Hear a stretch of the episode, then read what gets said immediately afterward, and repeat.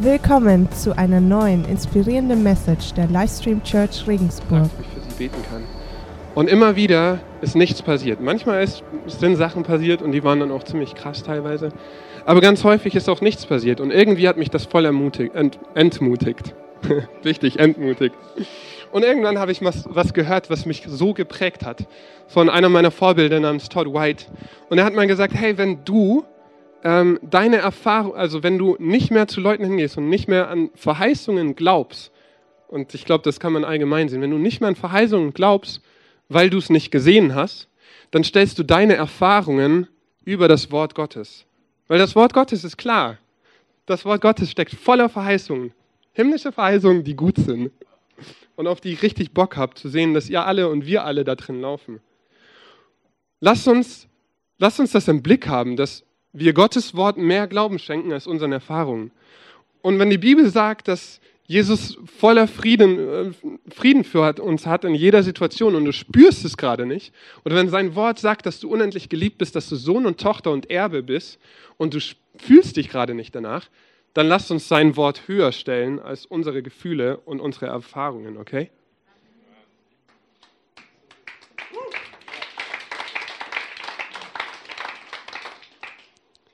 Ähm,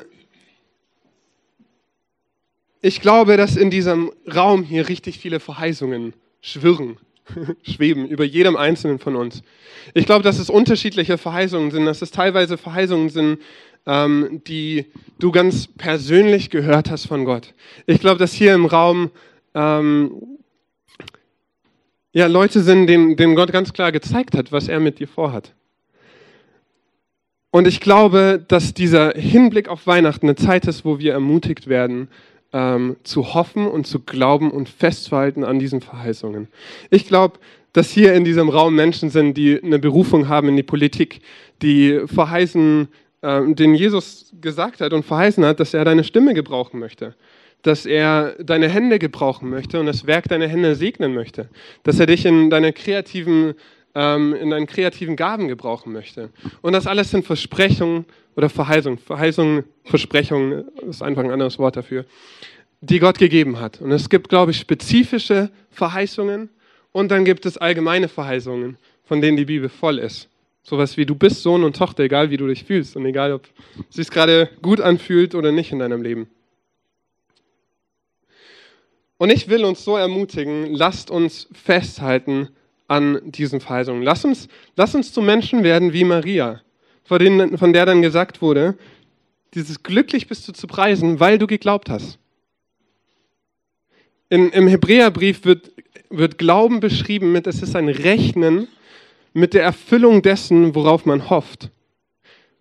Es ist ein Festhalten, ein Überzeugtsein von der Realität unsichtbarer Dinge. Das ist wie im Hebräerbrief Glauben beschrieben wird. Also was sind die Dinge, die gerade in deinem Leben vielleicht nicht so rosig sind, aber auf die du hoffst? Halt fest daran, weil ich glaube, das ist, was es bedeutet, ähm, im Glauben Sachen zu ergreifen. Und ich finde es so spannend, an anderen Stellen steht über Maria, dass sie äh, seine Worte, dass sie die Worte in ihrem Herzen bewahrt hat. Ähm, genau, ich glaube, es gibt, die, es gibt allgemeine und spezifische Verheißungen. Lasst uns daran festhalten und wie Maria glauben. Ähm und ich will noch, ich will ganz kurz ein Zeugnis erzählen von einer Freundin, die, die eine Bekannte hat, die eine Berufung hatte in die Modewelt. Und sie hat äh, deswegen als Schneiderin eine Ausbildung gemacht und hat angefangen, ihre ersten Kollektionen zu gebrauchen. Und Gott hat immer wieder sie ermutigt und immer wieder zu ihr gesprochen und ihr gezeigt, dass er sie gebrauchen möchte in der Modewelt. Und dann, als sie aber gerade fertig war mit ihrer ersten Kollektion, in der, so viel, in der sie so viel Arbeit reingesteckt hat, hat, sie, hat Jesus zu ihr gesprochen und hat gesagt, mach kein Fotoshooting davon, sondern geh einfach so in dieses nächste, äh, in dieses bestimmte Kaufhaus und stell es ihnen vor das teuerste Kaufhaus in München war das. Und tatsächlich, sie, hat, sie war gehorsam. Sie hatte eine Verheißung, dass Gott sie gebrauchen möchte. Sie hat Gottes Stimme gehört. Sie hat Glauben hinzugefügt. Das der Part, den wir machen müssen. Ähm, Und sie hat Wunder erlebt, nämlich das teuerste Kaufhaus in München hat ihre Kollektion anerkannt. Und innerhalb von der kürzesten Zeit wurden ihre Dirndl verkauft und selbst das Kaufhaus hat zu ihr gesagt, hey, das ist ein Wunder, das passiert normalerweise nicht. Ähm, lass uns nochmal in Markus, nee, in Lukas reingucken, wie das nämlich weitergeht, weil ähm, Maria macht nochmal was ganz Besonderes. Und ich will weiterlesen ab Vers 46, wie dann Maria reagiert hat. Und da sagte Maria, von ganzem Herzen preise ich den Herrn und mein Geist jubelt vor Freude über Gott, mein Retter. Denn er hat mich, seine Dienerin, gnädig angesehen, eine geringe und unbedeutende Frau. Ja, man wird mich glücklich preisen, jetzt und in allen kommenden Generationen. Was hat sie gemacht? Sie hat mit Lobpreis reagiert. Er, der Mächtige, er hat Großes an mir getan. Sein Name ist heilig. Und von Generation zu Generation gilt sein Erbarmen denen, die sich ihm unterstellen. Mit starkem Arm hat, sein, hat er seine Macht bewiesen. Er hat die in alle Winde zerstreut, deren Gesinnung stolz und hochmütig ist. Er hat die Mächtigen vom Thron gestürzt und die Geringen emporgehoben. Den Hungrigen hat er die Hände mit Gutem gefüllt und die Reichen hat er mit leeren Händen fortgeschickt. Er hat sich seines Dieners des Volkes Israel angenommen, weil er sich an das erinnerte, was er unseren Vorfahren zugesagt hatte, dass er nie aufhören werde, Abraham und seinen Nachkommen Erbarmen zu erweisen. Und Maria blieb etwa drei Monate bei Elisabeth und kehrte sich dann und kehrte dann nach Hause zurück. Und ich glaube, auch hier ist noch ein, ein letztes Nugget, eine letzte äh, Sache, die ich mitgeben möchte. Ähm, und ich weiß nicht, Regina, vielleicht kannst du schon mal irgendwie ins Piano kommen. Ähm, weil was hat Maria gemacht? Einmal, sie hat im Glauben reagiert. Sie hat Gott gepriesen für das, was sie noch nicht sieht. Sie war das war kurz danach, kurz nach ihrer Begegnung mit diesem Engel. Das bedeutet, hier war noch nichts sichtbar.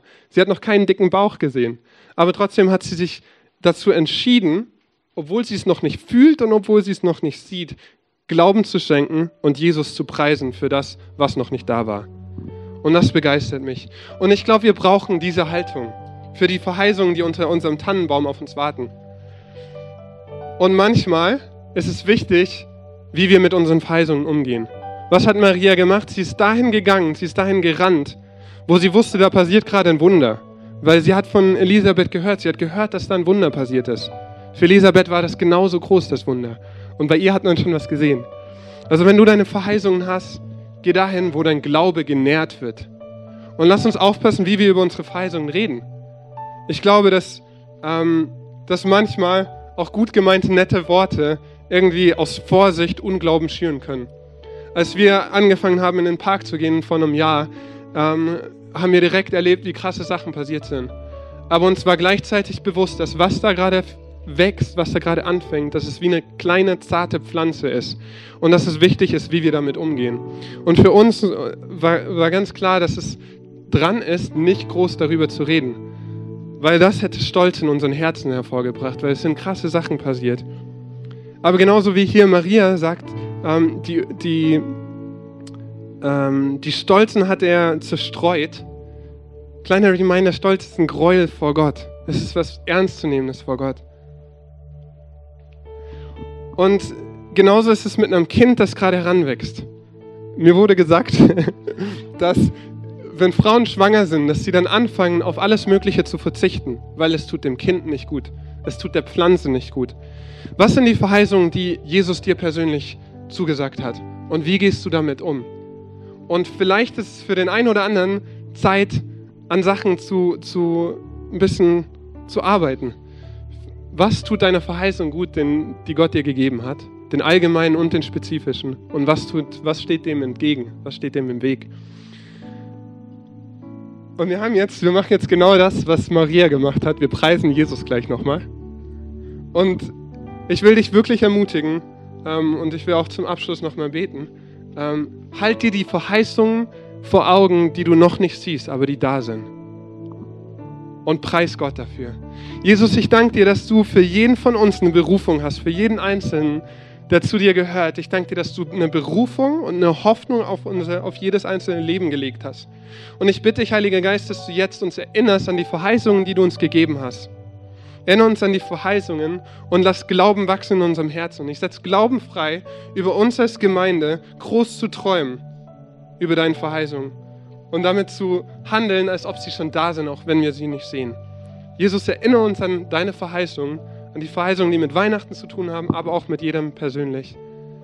Und lass uns gut und treu damit umgehen. In Jesu Namen. Amen.